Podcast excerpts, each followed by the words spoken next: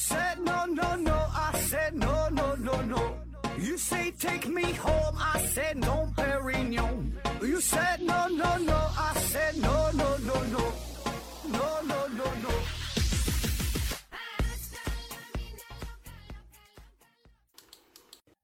拼命探索，不计后果。欢迎您收听《思考盒子》，本节目由喜马拉雅平台独家播出。本期节目由 Annable Ebo X 家庭守护机器人赞助播出。Ebo X 是一台多功能智能家庭守护机器人。那一听到这个口播呀，啊，各位听友就知道了啊。这一期呢，哎，咱们又有赞助商了，而且呢，是一款高科技的产品。呃，现在呢是随着科技飞速的发展，人机交互啊越来越深入，科技呢已经是变得很成熟。我们每天的生活呀都离不开各种各样的高科技的电子产品啊，这些呢给我们的生活带来了种种的便利。但是呢，我们可能会忽略一点，就是这些高科技产品除了满足我们中青年人呃各种需求以外，啊，似乎呢，对于儿童啊、老年人呐，他们的关注呢不是特别够啊，特别是一些健康方面的、安全方面的啊。那目前呢，我国已经是全面的进入到了老龄化社会，人口老龄化的趋势呢是变得日益严重，呃，表现出了规模大、速度快、高龄化啊、未富先老、养老负担加重等等啊这些特点。那我看到最新的人口统计说。我们已经是人口突破了十四亿大关嘛，那么这其中六十岁以上的老人达到了二点八亿啊，占到总人口数的百分之十九点八，那基本五个里边有一位啊，就是六十岁以上的老人。然后呢，六十五岁及以上的老人啊，达到二点一亿啊，占总人口百分之十四点八啊，这个比例呃挺高了。那在这种情况之下呢，嗯，我们就自身也能感觉得到是吧？就是。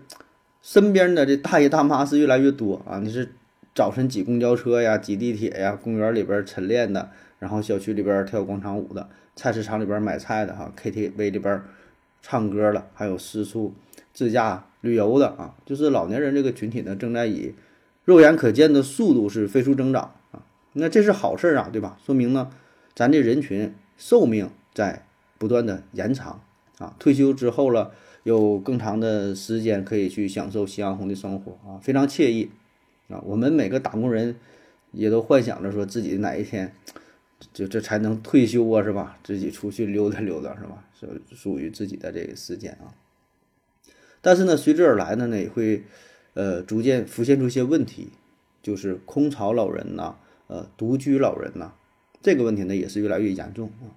我看到一个数据嘛，呃，不是官方的统计啊，那是网络上一个统计，呃，说六十岁以上的这些老年群体当中呢，大约有一半儿都是空巢老人，呃，独居老人啊，这个可是可是不少啊啊。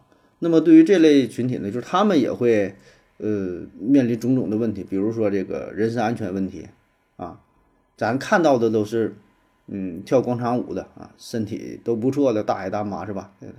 那把老太太轮飞这种啊，但实际上呢，还有很多，呃，大爷大妈、爷爷奶奶们，他这个身体，行动啊不是特别方便，嗯，坐轮椅的是吧？卧床的啊，走路需要别人搀扶的啊。我们经常看到一些新闻报道说，一些老人走路嘛不慎摔倒，有的摔倒之后呢，没能及时发现啊，特别是自己就是一个人住啊，其实是存在着挺大的安全隐患。那么还有一方面呢，就是。情感上的空虚，心灵上需要陪伴，啊，如果是老两口还好啊，白头到老是吧？这真是人生当中最幸福的事儿了，呃，但是没有办法，总得有一个人先走，哎，那咱也经常说，先走那位呢，算是享福去了，是吧？然后留下这个人可能就是比较孤单啊，就老伴儿老伴儿嘛，年轻时候都没事儿，为啥叫老伴儿？就是到老了他才是个伴儿啊，年轻的时候。各玩各的，随便耍是吧？无所谓啊。越上了年纪，越是要回归家庭。那么这时候就是对于名利啊这些追求是越来越淡哈。对于呃情感这方面呢，看的是越来越重啊。老人最希望的是啥呢？孩子没事能够常回家看看啊。所以你看啊，这个老人啊，一个是老人，还有小孩也是，他是比较希望就过年过节啊。小孩是因为他放假可以休息，随便玩儿，随便吃，玩游戏啊，家长也不会管得特别严。老人呢，则是希望借着过节的机会，能够让子女回到自己的身边。哎，这个是情感上啊一种迫切的需求啊，但是呢，就是时常是得不到满足啊。确实，年轻人也有自己的事儿，是吧？也不可能天天的说是呃陪在老人身边啊，也没有办法。还有一方面呢，就是现在兴起的网络诈骗的问题啊，各种购物的陷阱啊。那这事儿别说是老年人了啊，就咱年轻人也是也上当是吧？每天上一当，当当不一样啊。嗯，其实所有这些问题。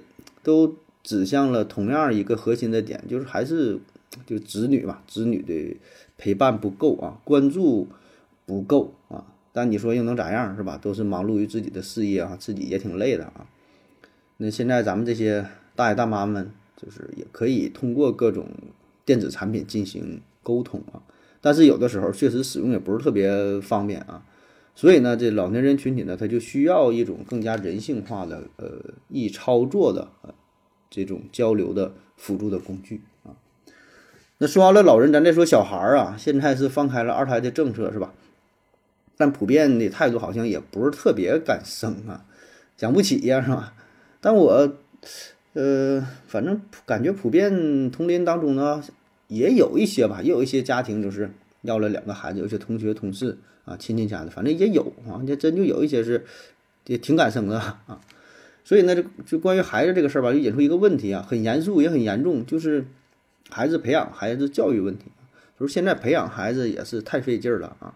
你看哈，钱是一方面，对吧？这就不用多说了啊。养孩子这投入可是不老少啊，这是最基本的啊。但是呢，很多家庭他不敢生、不敢养孩子啊，还真就。不只是钱的事儿啊，不只是钱的事儿，而是培养教育问题。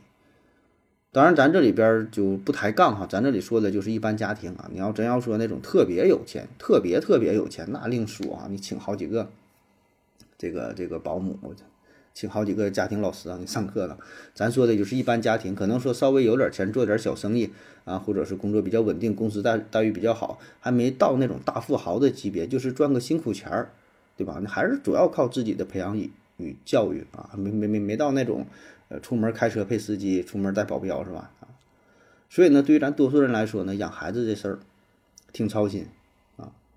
刚生完孩子，可能就是头一个月或请个月嫂帮着照顾，但是后续孩子整个成长过程，主要的力量还得是靠这小两口。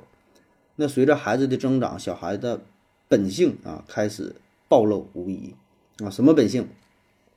好玩、好动、好奇啊，不听话，害怕孤独，需要陪伴啊，不断探索是吧？频频探索，不计后果啊，干啥事儿不计后果。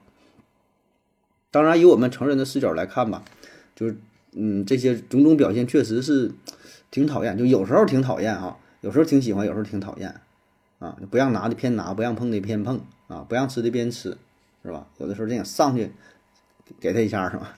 但是从另一方面来说呀，这也是人类最宝贵的本性，探索呀，啊，只有这样，人类整个文明才能进步，是吧？否则的话，让你干啥干啥啊，就特别听话，那就这人就固步自封，啊，也不用进步了啊。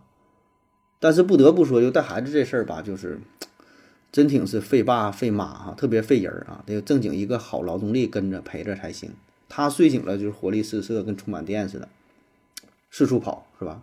根本你就跟不上，撒开腿跑，你跟不上，真是啊，没有好好走道的时候。然后你一眼没看住，不知道他跑哪去了啊。咱家孩子现在大点了，好多了，还行啊，能能能听点话啊。就是刚就是会走，然后跑那阵儿啊，就特别顽皮啊。特别是刚走路的时候，这走不稳当，停不下来啊，根本就停不下来啊，没有这个。自动系统、刹车系统不太好使啊，有的时候是撞墙了，有的时候是坐地下摔倒了才才停下来啊。我觉得很多人也是哈，家里边有了孩子，就是屋里边啊得重新这个改装一下啊，算不上重新装修吧，但是得这挺花挺大的工程啊，重新里边改装一下啊，花盆送人是吧？仙人掌、仙人球搬走，那个高危的东西啊，还有像这个鱼缸是吧，也是怕小孩碰啊，那那都是脚磕了碰了的。还有这个像电源，是吧？还有像一些什么比较尖锐的物品啊，都挺都挺危险的啊。这小孩不管呢，小孩是看着啥抠啥，看着啥这这碰啥啊。小孩儿手头也小，你说真要是抠这电源是吧？这都是挺危险的事儿，有的时候就一眼就看不着啊。反正咱家就是那桌子角都是用各种泡沫、海绵就都给缠上了啊，反正不好看啊。那不好看没办法，安全第一啊。我看还有卖的，网上有卖那种保护套的啊，但我感觉没有我。缠的严实哈，当然这些呢是主动保护啊，我觉得更重要的还有就是关于教育啊，关于教育啊，呃，小孩嘛他不懂啊，所以呢就是需要咱们千叮咛万嘱咐，反复去说啊，特别是水呀、火呀、电呐，是吧？啊，我感觉还好，这几样呢，你一说基本他能懂啊，他也知道这东西确实挺危险啊，你告诉他一遍，告多告几遍，他也他也能记住啊。特别是让他就是吃过一次亏之后，他就记性啊，就就是长长气就能就能记住了啊。以后你让碰让他碰，他也不碰了。就比如说电这个事儿哈，可能你单纯跟他说这危险呢，他体会不到，他没有一个真实感受啊。所以呢，我就用那个打火机电打火那个打火机啊，把里边电打电打火拆下来一摁，嘎嘣嘎嘣响嘛，那东西啊，不知道你们管这东西叫啥，咱这边都管叫电打火啊。小时候经常拆着玩啊，那时候没有别的玩具是吧？把那个连手指头上啊一打火，哎，挺疼的啊。不用贴紧，就是与皮肤有一段距离，你一摁，它就能那电就能传过来啊。但这个对于小孩来说威力也挺大，可是挺疼啊。然后呢，我就拿这个逗咱家小孩玩啊，当然中间隔了一些金属的物品，比如说隔着一个平起子啊，隔着一个钥匙链啊，隔着一小段电线啥的哈。让小孩钻这头，那头拿电打火一打火，然后他就会有微微的刺痛的感觉，啊，电他一回他就知道了啊，这玩意儿的这就叫电，哎，这还是威力比较小呢，威力比较大，这就挺吓人啊，整一回就记住了啊。还有像火，是吧？告诉他一个人啊，不能玩火，不能碰火，打火机、火柴都不能碰，都离远点儿啊。还有像厨房，小孩也是比较好奇，你做饭他就跟着看。哎，感觉这东西有意思，过家家嘛，小孩都都都爱这么玩。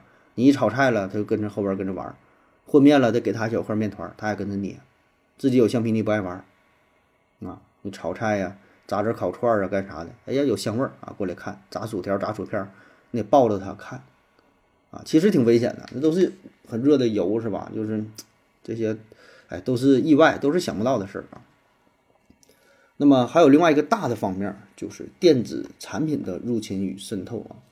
有人说这电子产品呢是一种新兴的电子鸦片，说的可能有点过哈，但是确实也反映出了一定的问题，就是它在给我们生活提供便利的同时啊，也在腐蚀着我们的生活，潜移默化的改变我们每一个人。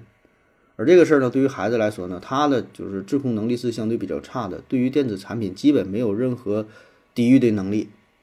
受不了这诱惑，啊，不管是玩电子游戏呀、看视频呐、看动画片啊，你不管看啥，他都跟着看，画面很炫酷，他根本就停不下来啊。所以这个吧，他也是没办法的事儿，是吧？因为孩子他总是需要陪伴的，他绝对不允许自己什么事儿都不干，他闲不下来。只要他处于清醒的状态，他一睡醒了，马上就得让自己忙起来，就得干点事儿啊，干点啥都行，反正不能闲，一秒钟都不能闲。但是作为家长呢，你又不可能每时每刻呀都一直处于待机的状态，就是分分钟一直陪着，啊，不管是你的精力还是体力，真是跟不上。所以呢，孩子这一点呢，这就是与我们成年人最大的不同啊。特别是咱们就成年了，工作之后吧，感觉自己忙得像个狗有的时候就下班了，搁那一待，游戏也不想玩，视频也不想看，就想躺在沙发上，是吧？什么也不干，什么也不想，啊，放空的状态。啊，任凭时间的流逝啊。那好了哈，上来说了这么半天哈，又是分析老人，又是分析小孩了，还没介绍咱们的赞助商和他的产品呢。为啥上来说这么多呢？其实就是想，呃，带大伙儿回顾一下啊，我们日常生活当中啊，都会切身感觉到种种的问题，就是照顾老人和照顾孩子方面。哎，有的时候真把自己弄得是焦头烂额啊！真的觉得自己是分身乏术啊，就需要说有个帮手是吧？哎，帮咱照顾一下老人，照顾一下孩子，分担一些啊。所以面对这种情况怎么办啊？这就需要高科技来助力。哎，现在呢，各种服务性的机型呢，已经是，呃，开始逐渐的渗透到了生活当中的方方面面啊，从医疗啊，到这个无人驾驶的技术啊，还有搜救，呃，健康管理呀，家庭啊，养老啊，等等啊，很多方面都开始出现了啊。可以说，我们现在又已经是站在了一个。时代的拐点上，让这个科技啊可以更好的服务于大众啊，应用于更多的家庭的场景啊。这个呢，不但是我们现在可以拥有的一种选择，而且这是一种必然，是一种大的趋势。那刚才提到种种的这些问题，人口老龄化、空巢老人、缺少陪伴，然后孩子呃孩子的教育啊，孩子的这个培养。呃，安全问题、健康问题等等啊，那么这些谁来解决是吧？谁来给你提供辅助啊？只能是依靠科技啊，因为我们传统的方式，嗯，就是请个保姆呗，是吧？但问题就是这也不是谁都能请得起的啊。你说你一个月挣三千五啊，请个保姆啊，四千二，是吧？那还不如自己干呢啊，一个月还能省七百块钱啊。所以呢，以上诸多的问题，这个破局者啊，就是。高科技啊，更准确的说就是家庭机器人儿，哎，也就是相当于每个家庭都配备了一个智能化的管家，身兼保姆、保安啊、秘书啊等等啊各种职务啊，而且呢，你不用给他每个月都开工资，是吧？就问你想不想要啊？那好了啊，下面呢我们嗯就来详细的介绍一下今天的主角啊。e b o 啊，X 家庭守护机器人，呃，我主要呢从安全健康啊、娱乐休闲啊、远程通话啊这三大方面进行展开。第一方面呢是关于安全与健康啊，那刚才我们提到了老人安全的问题，特别是行动不便的老人可能会意外的摔倒，特别是对于独居老人，这可是一个挺危险的事儿，呃，可能一旦发生一次哈就没有这个要的啊。出出事儿就就大事儿啊！前一阵看过一个新闻嘛，是发生在我国广西啊，呃，说有一个大哥，他呢是去消防队求助，说呀，他说他弟弟呢是自己一个人住啊，当然也都不年轻了，咱说这大哥岁数也不小了，他弟弟也也岁数也不小了，去消防队求助啊，说弟一个人住啊，说呀最近六天都联系不上他，打电话也不接，去他家敲门了也不开门啊，他自己一个人现在联系不上。啊，所以呢，就帮忙啊，这个把这门给打开哈，看看怎么回事啊。消防队呢，最终呢是搭着梯子啊，从这个窗户是进去了啊。进入一看，哎，这老爷子自己搁地下躺着呢，啊，身体很虚弱啊，还有还有意识啊，但是已经很很虚弱的样子啊，挺危险了啊。马上呢打这幺二零啊抢救。嗯，这咋回事呢？这老爷子他不是自己一个人住吗？前几天呢就洗澡。然后脚一滑，不慎呢就摔倒了。摔倒之后就没站起来，怎么挣扎也没站起来。这老胳膊老腿了也不中用啊。然后家里边呢没有别人，电话又不在身边，你说说这就动不了了。挣扎了很长时间，最后也是体力透支，没有劲了，都放弃了。还好呢是他这老大哥呀，哎比较警觉啊，发现了。那类似的事件其实还挺多的哈，比如说二零二零年在上海，呃。有一个是邻居啊，就他发现楼道里边有一些特殊的气味儿，挺怪的，这一一股臭味儿，什么臭味儿呢？然后在楼道当中啊翻了翻看了看，没有什么垃圾，没发现什么异常啊，最后报警了啊，结果是发现隔壁这家老人是死在家中啊，很长时间了，然后散发出的味道啊，所以看了这个新闻呐，可以说是内心五味杂陈啊。嗯，其实这些事儿呢是可以借助这个高科技呀避免的，就是可以借助借助这种家庭守护机器人，就是它这里面就内置了跌倒提醒功能，就什么意思？你家里边有老人设置好了哈，这老人倒地下了啊，比如说他就自己躺地下玩呢，这机器人能识别出来这个人现在是跌倒的状态，识别出来这个信息之后，第一时间发出预预警啊，这个预警呢是可以直接。传到设置好的联系人的手机上啊，设置到你孩子手机，发出警报，一看，哎，家里边老人跌倒了，实时能够知道而且呢可以进行这个视频的视频的这个监控啊，家属呢能够第一时间发现家中异常的情况。那么这对于这个独居老人啊，特别是行动不是特别便利的老人啊，这个是非常非常实用的啊。有的人可能说，我觉得我白天我出门了，晚上我还能陪伴呢。但是有的时候白天的可能一不留神摔倒了，出现一些意外，你也很难及时发现啊。而且呢，他不像咱们年轻人是吧？走道的手不离这个手机，二十四小时手机像长长身上一样啊。老年人可能手机不在身边啊，想求救也也没有办法啊。再有呢，就是呃智能语音提醒功能啊，闹钟的功能啊，定时吃药的功能啊，天气预报的功能啊，等等啊，这些这些常规的功能啊。我这里边最想说的就是关于这个定时吃药的功能啊，这个提醒功能，就是老年人他吃药呢，普遍是比较多啊。因因为我在临床上面也是遇到一些老年患者啊，一天可能吃五六七八种药，降糖的、降压的、降血脂的、改善微循环的、改善记忆力的、疏通脑血管的、增强免疫力的、促进睡眠的、呃通肠的、促排便的等等各种各样的啊。而且这些药呢，使用的频次不一样，一天一次的、一天两次的、两天一次的、三天一次的、一天三次的、饭前吃的、饭后吃的、跟吃饭时候一起吃的哈，各种各样的，早晨晚上的哈，记不住。你有的时候拿一个小本记，你都记不住，那就写写一大篇儿，然后哪个没吃，哪个吃了也忘了哈。一天不用干别的了，就研究吃药这个事儿啊。所以经常是就是吃了之后，然后一想，哎，我说我吃是没吃啊，啊又吃还有吃虫呢，也有啊。包括我平时可能也吃一些什么深海鱼油啊，什么大豆卵磷脂啊，是吧？到岁数了都开始养生保健啊，也吃这些。然后呢，也会出现漏服的情况，就是不知道今天吃没吃啊。所以有的时候没办法，吃完药了我还得自己记录一下啊，今天啊就吃完了打一个条啊，做个标记啊。那么你用这个医保 X 啊家庭守护机器人呢，就可以做到实时的提醒，哎，告诉你现在该吃啥药了，就很方便哈，非常人性化。再有呢，就是关于这个孩子的安全和健康照顾啊，比如说异常声音检测、危险区域划定、特定区域闯入提醒。哎，之前我们介绍了，就是你家庭当中可能会存在一些危险的区域啊，就像鱼缸附近边边角角的，是吧？仙人掌旁边有电源的地方啊，厨房、阳台、桌子角啊，一些尖锐的物品，是吧？那么这些地方都是比较危险的啊。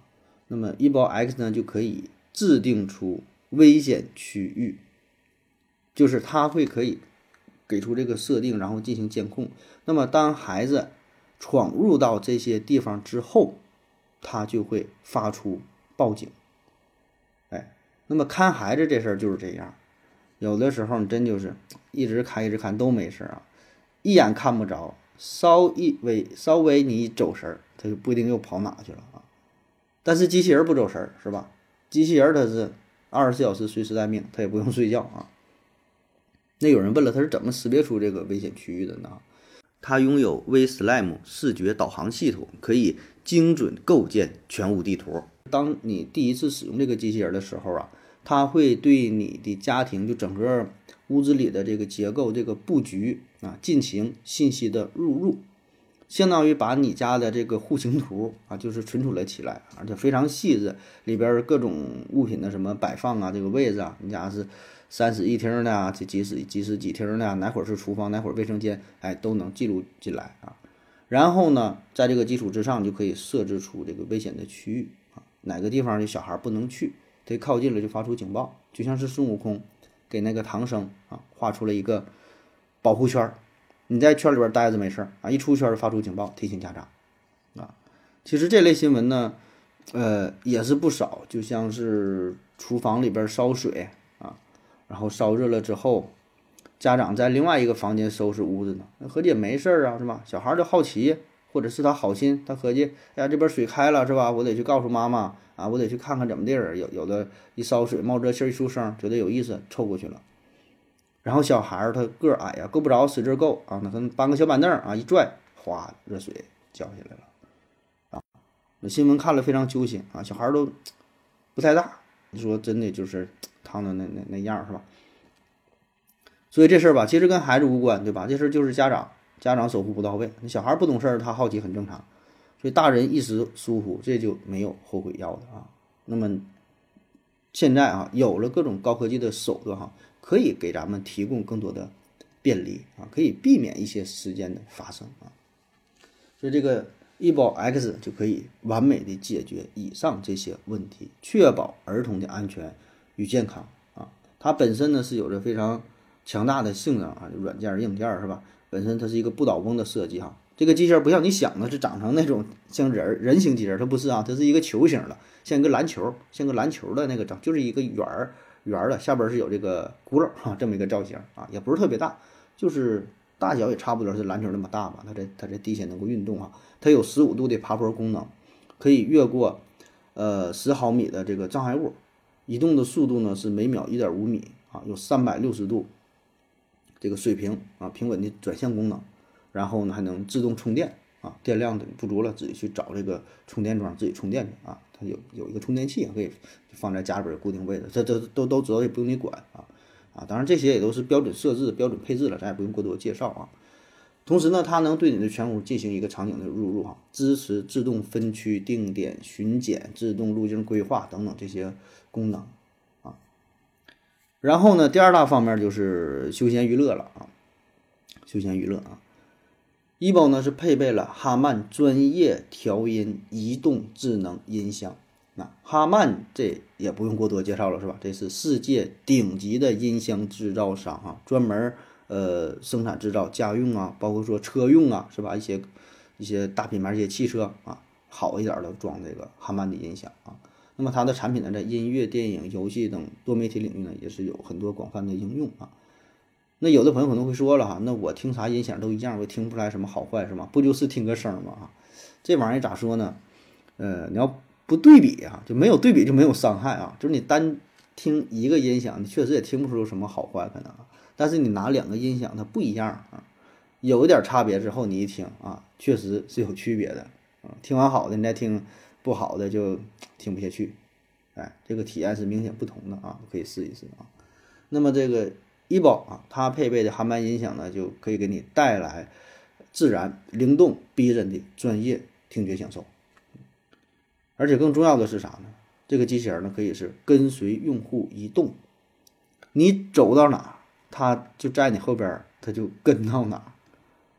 所以你就想吧，你家这个音响再好，它是摆在地下，它是不动的啊。你家是五点一的呀，是怎么配备的？这音响摆在哪，它就是在这个屋。啊它不动，你换个屋，你听起来就不那么清晰了，甚至听不到了。啊当然，如果只是呃听个歌，没有什么太多的追求，也还好啊。但是咱现在很多人是听这个有声书，或者像听咱们节目、听播客、听小说、听评书，这个内容它是连续的。你一句话、两句话没听着，回来跟不上了，特别闹心，不知道中间讲什么了啊啊！这个人物怎么情节又变化了，上下班连不上，还得往回翻，还得重听。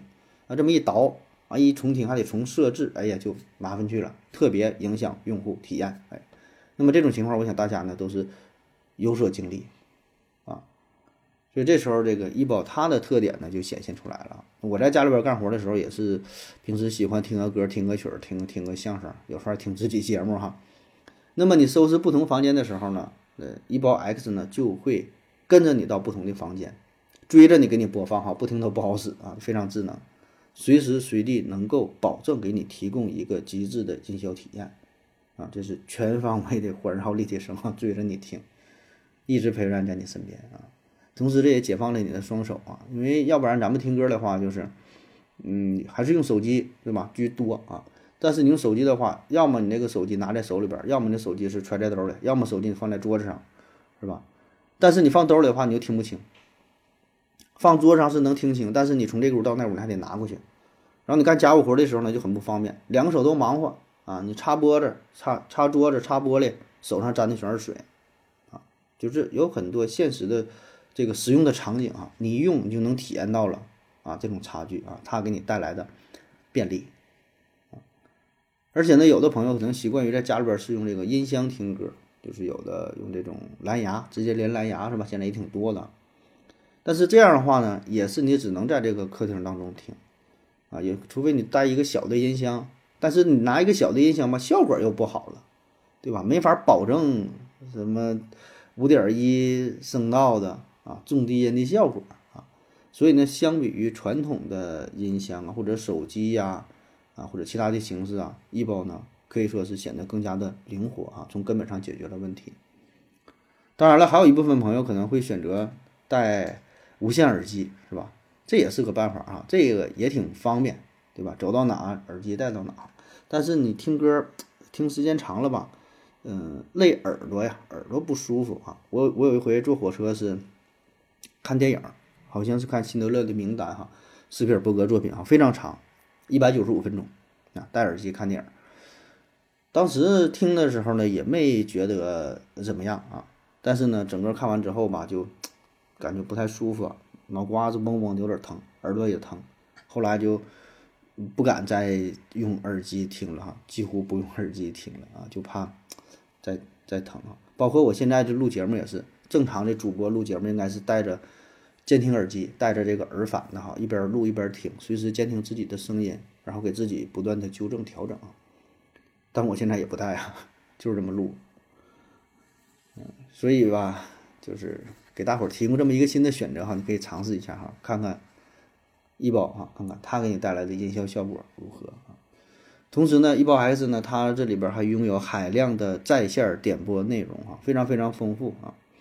呃，目前呢里边是预设了就是常规的听歌、听个曲儿、戏曲、这个相声、唐诗宋词啊。小学的英语听力啊，等等啊，这些都有啊。基本呢，对于儿童来说，这些也都是够用了，因为咱主要还是为了这个小孩儿是吧？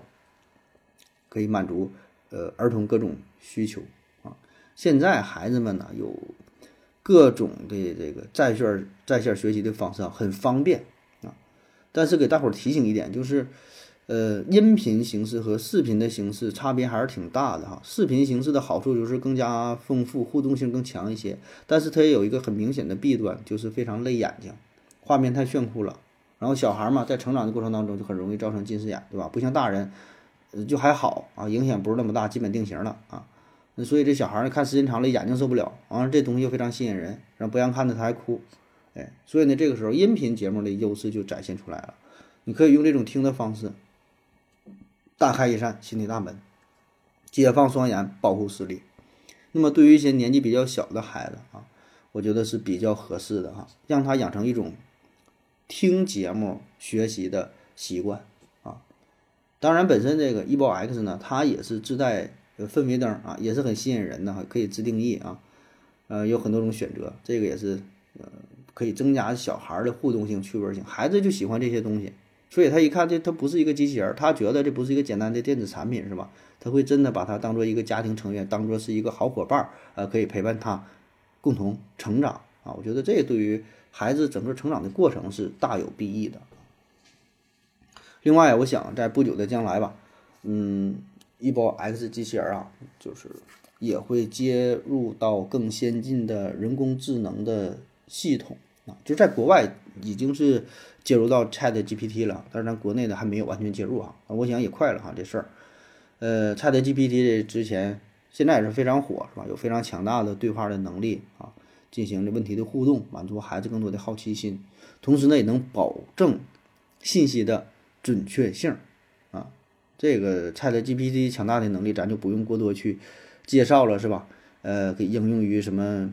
语音交互啊，文案写作呀，个性化聊天儿等等等等很多方面啊，可以说是一个革命性的改变哈。所以呢，这一点我觉得对于咱们家长来说哈，太有用了啊，因为现在小孩问题特别多，问的是五花八门，而且问的特别深深入很深刻，有很多天马行空的问题，然后家长真就不会啊，或者是说叫不太准啊，不太确定，那你这个时候你要胡乱给孩子回答，那可能就会引起误导。然后说不会呢，又觉得有点丢人是吧？就总想在孩子面前树立起一个高大全的形象，所以这个时候呢，就可以借助一包 X 机器人啊，让他来回答。然后孩子一听，哎，这个挺有意思，再问个问题，哎，他还能给你回答，而且基本能保证回答的八九不离十啊，准确性很高。然后呢，就是第三大方面啊，关于远程通话。远程通话啊。当然说是远程通话啊，绝不仅仅是局限于远程通话这么简单啊，这只是一个最最基础的功能了。在这个功能之上，可以衍生出很多种的应用，比如说儿童可以利用 e 包 X 随时与家长视频对话，这比传统的手机呢会更加的方便和灵活，同时呢也可以避免儿童啊沉迷于手机游戏。就你手机放到孩子手里，那就不一定怎么回事了，是吧？另外呢，还有这个远程移动监控功能，啊，拍照功能、摄像功能，啊，这个相比于传统的，呃，室内监控，一包 X 呢可以做到无死角，啊，因为它是移动的嘛，又非常小巧，可以达到，可以到达这个屋子当中的各个角落，啊，你想一想啊，如果你家里的这个监控是不是不可能说每个边边角角、远近呢，啊，各个角度都能看着，哎，这个就体现出了一包 X 的。它的灵活性啊，当然这里边我觉得最实用的哈，我个人呃用了之后这体会比较深的呢，就是关于拍照的功能啊，觉得这个事儿非常实用。你别看现在这手机的功能越来越强大哈，就特别照相这一块，什么全景啊、夜景啊、高清啊、怎么放大呀、什么自拍呀，但是有一个问题就是大家拍合照的时候不是特别方便。你说大伙儿拍合照，你总得有个人给大伙儿照相，这你就缺了一个人儿，对吧？你少了个人儿，然后 P 上去也不也不是那回事儿啊。要么呢就是用这个自拍杆儿啊，自拍杆儿啊，自拍杆儿你拉的很长很长的，要么就是手机支架的也有，要么就那种大的这个手机三脚架哈。但是你说你自拍杆的距离有限，太远呢也不行啊，特别是一些稍微正式点的场合，比如说拍呃全家福，可能就不是特别合适。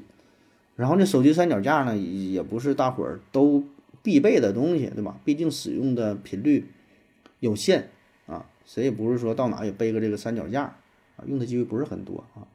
当然还有一种办法啊，也是大伙儿用的比较多的，就是把这个手机直接摆在桌子上啊，摆好这个位置，然后呢选定时拍摄哈，三二一倒计时或者是口令拍摄啊，啊这也这也是个招儿啊。那在今年十一期间呢？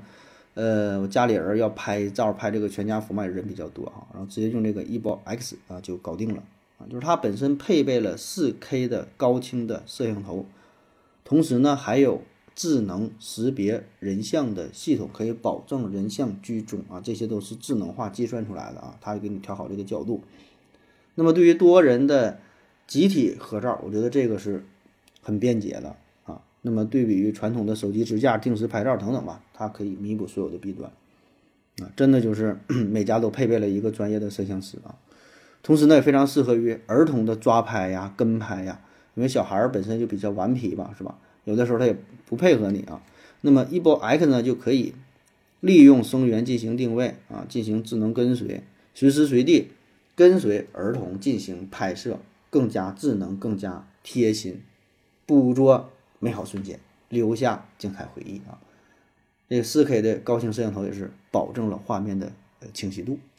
嗯，其实 e 包 X 啊，它还有很多很多功能啊，呃，但是一方面吧，就是我试用的时间也不是特别长啊，很多功能我还没没有开发出来，还没有体验到哈。这功能很多啊，可玩性很强。另一方面也是受限于咱们节目呃时间有限哈，也不可能把每一个细节。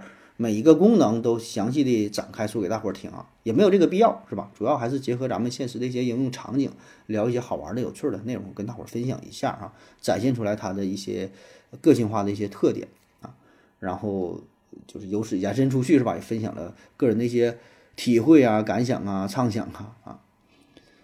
那么进入到了新世纪哈，我觉得，特别是最近这十多年吧，十几年左右哈，我真就感觉。